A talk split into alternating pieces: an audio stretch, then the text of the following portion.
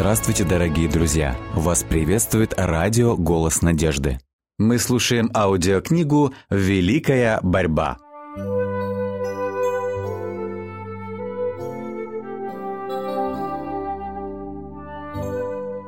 Глава 31. Происки злых духов.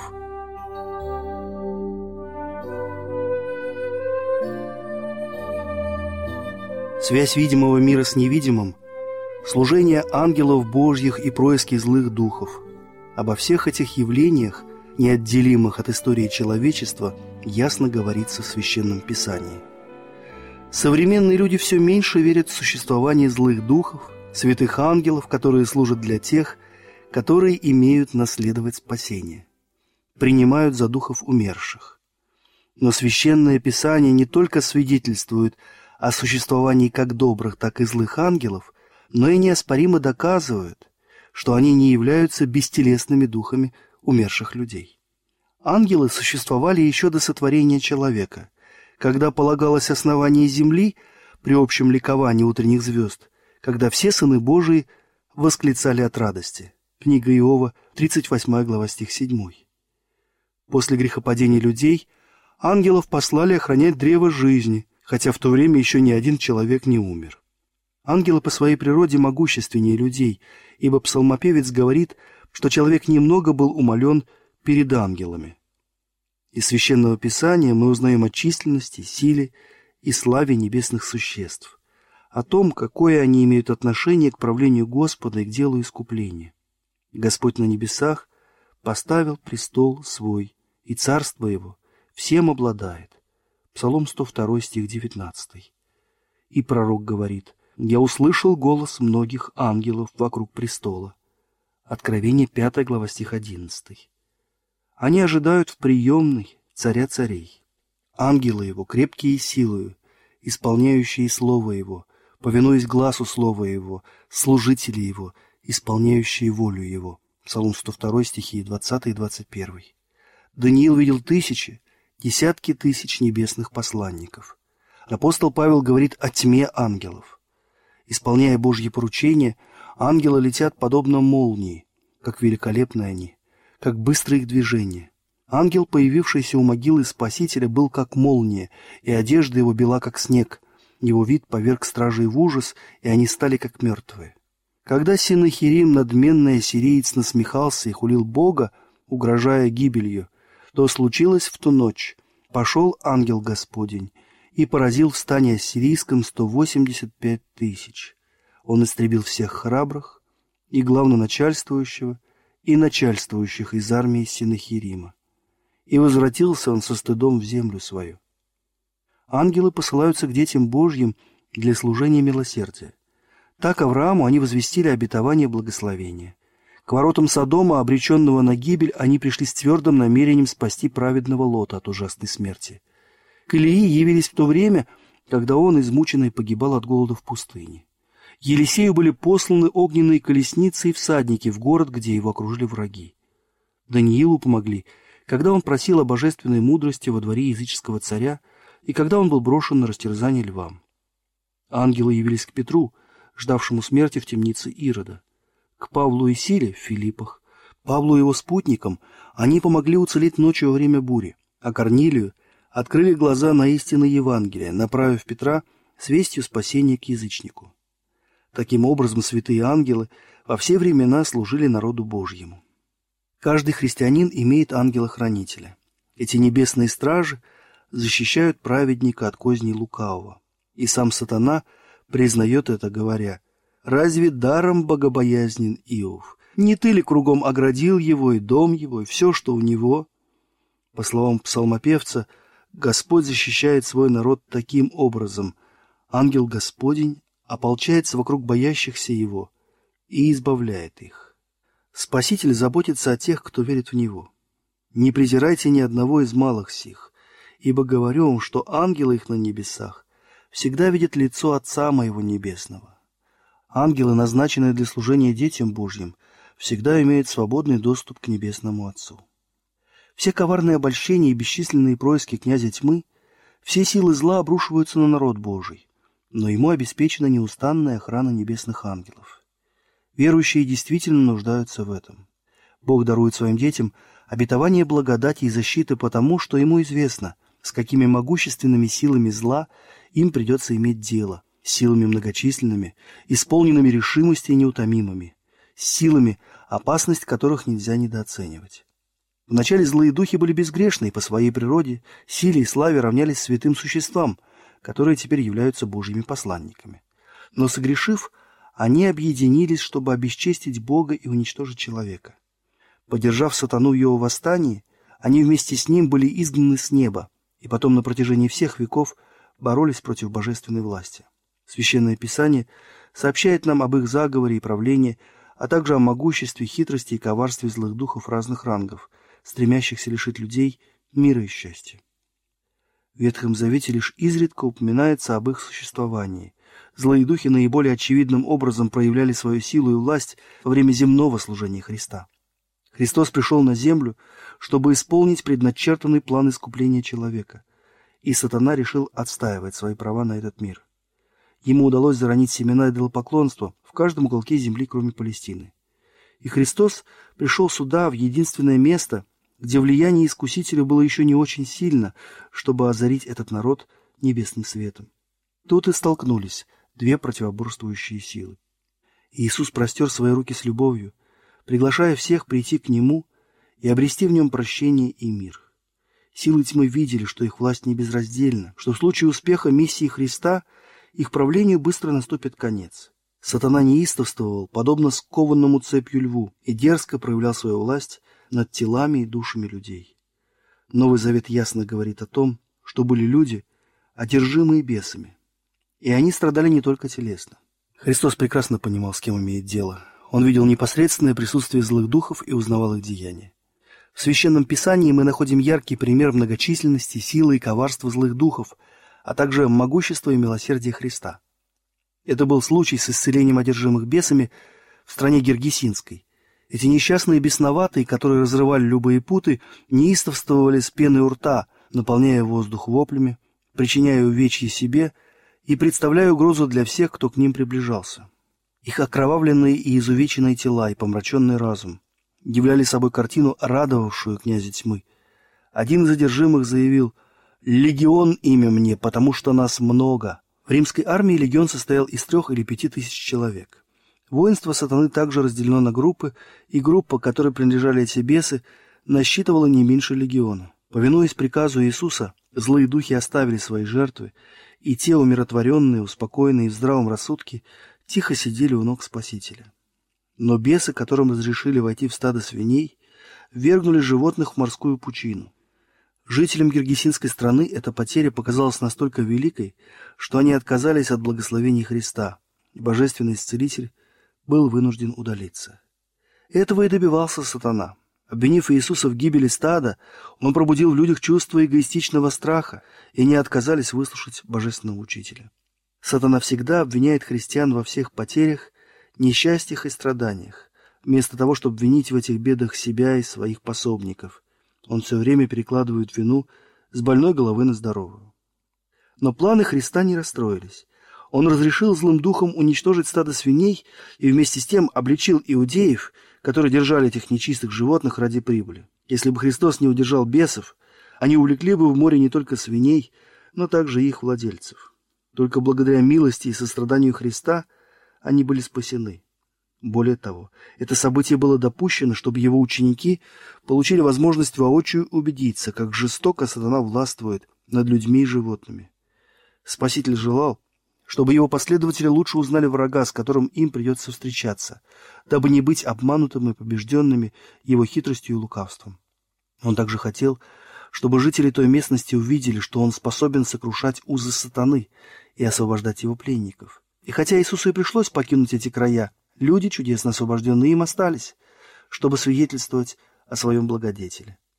В Священном Писании встречаются и другие подобные примеры. Иисус изгнал нечистого духа из дочери Серафиникиянки. Один человек был одержим бесом немым и слепым. Юноша имел духа немого, который неоднократно бросал его в огонь и в воду, чтобы погубить его. Бесноватый, которого мучил нечистый дух, и который нарушил субботнее богослужение в Капернауме. Все эти несчастные были исцелены сострадательным Спасителем. Почти во всех случаях Христос обращался к бесам как к разумным существам, повелевая им оставить свою жертву и больше не мучить ею. Когда молящиеся в Капернауме увидели могущество Христа, они были все изумлены и восклицали, что это значит, что Он со властью и силою повелевает нечистым духом, и они выходят. Одержимые бесами обычно испытывали величайшие страдания, но были исключения из этого правила. Для того, чтобы обладать сверхъестественной силой, некоторые добровольно отдавали себя во власть сатаны. Безусловно, таковые не враждовали с бесами. К этой категории принадлежали прорицатели Симон Волхв, Элима Волхв и служанка, которая следовала за Павлом и силой в Филиппах. Влияние нечистых духов представляет величайшую опасность для тех, кто, невзирая на определенные исчерпывающие свидетельства Писания, отрицает существование сатаны и его ангелов. До тех пор, пока мы пребываем в неведении относительно хитрости и коварства, они обладают огромным преимуществом. Многие следуют их советам и предложениям, думая, что руководствуются собственным умом. По мере того, как приближается конец времени, когда сатана будет действовать с необычайной силой, чтобы обольщать и губить, он повсюду насаждает неверие в свое существование.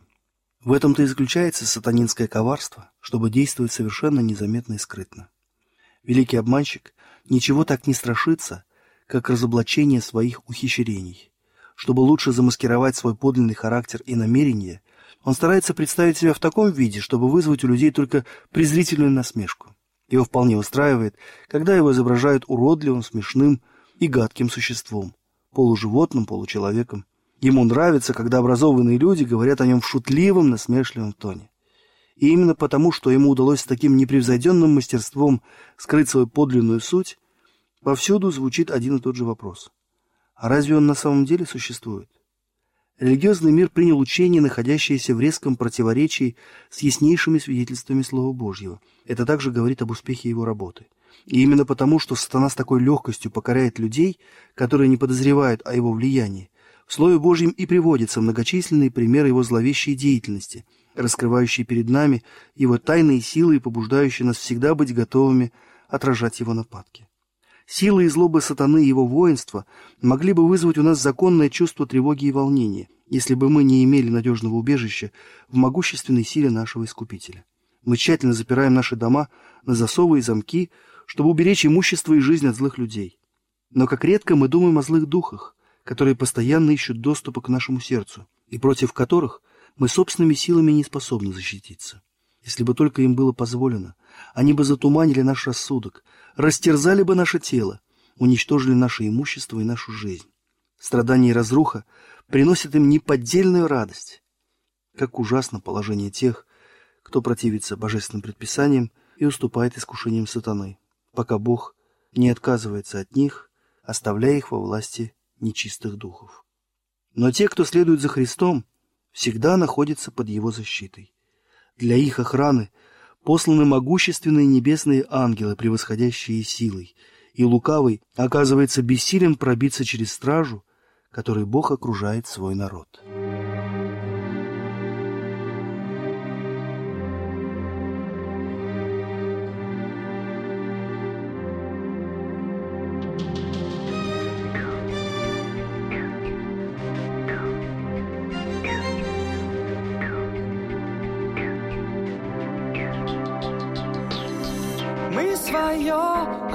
悬崖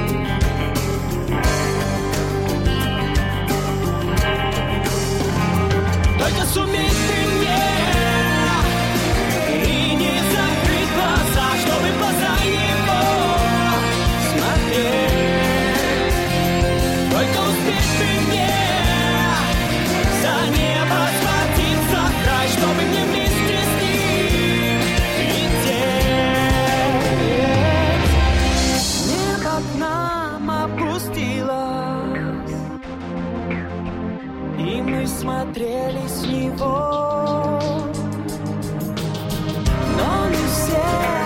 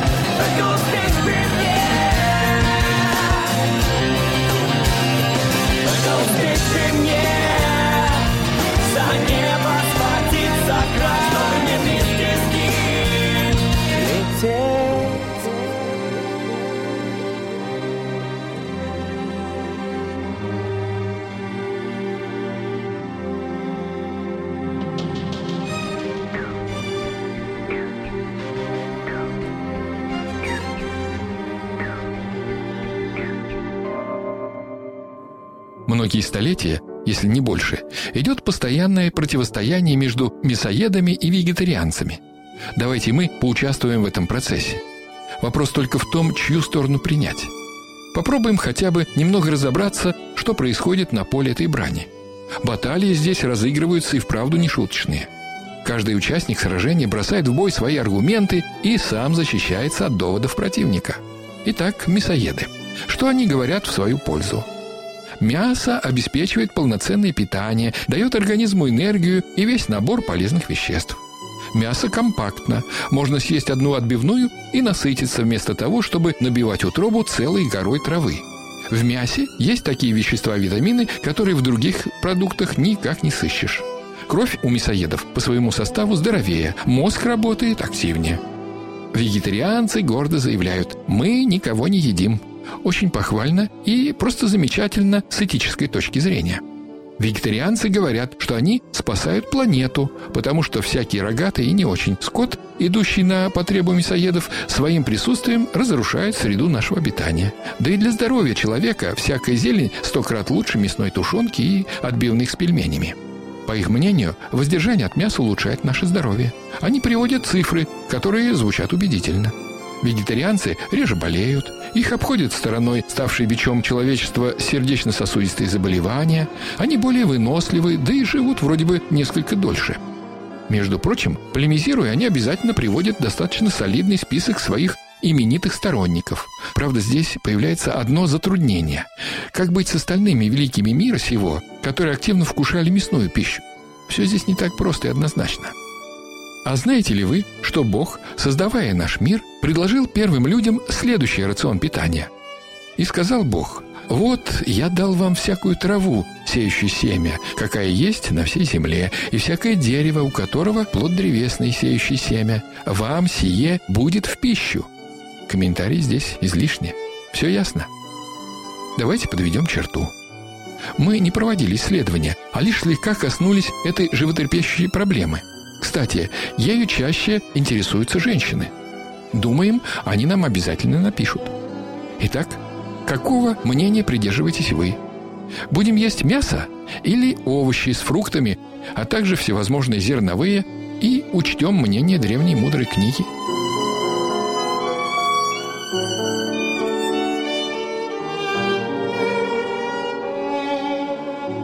С вами был Николай Метлов. Заходите, пишите, оставляйте отзывы на сайте голоснадежды.ру.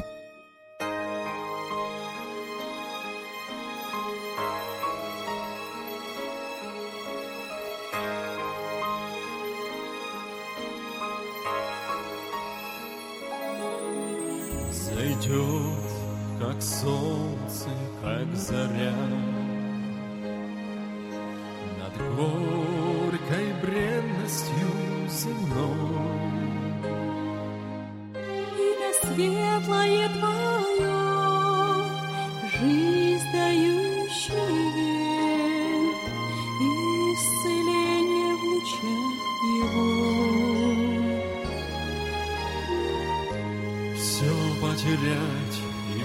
забыть, чтоб сбросить ветошь души. И рассеется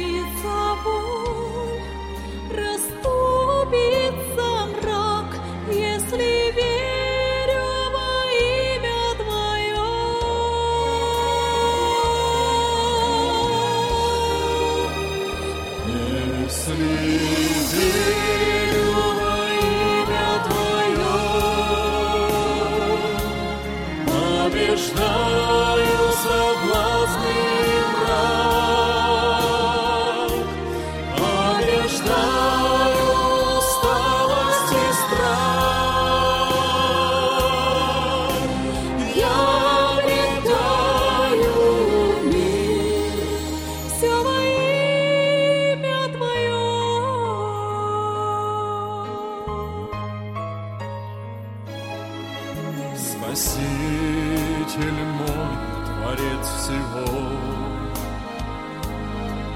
Всесильный, праведный, святой, Имя светлое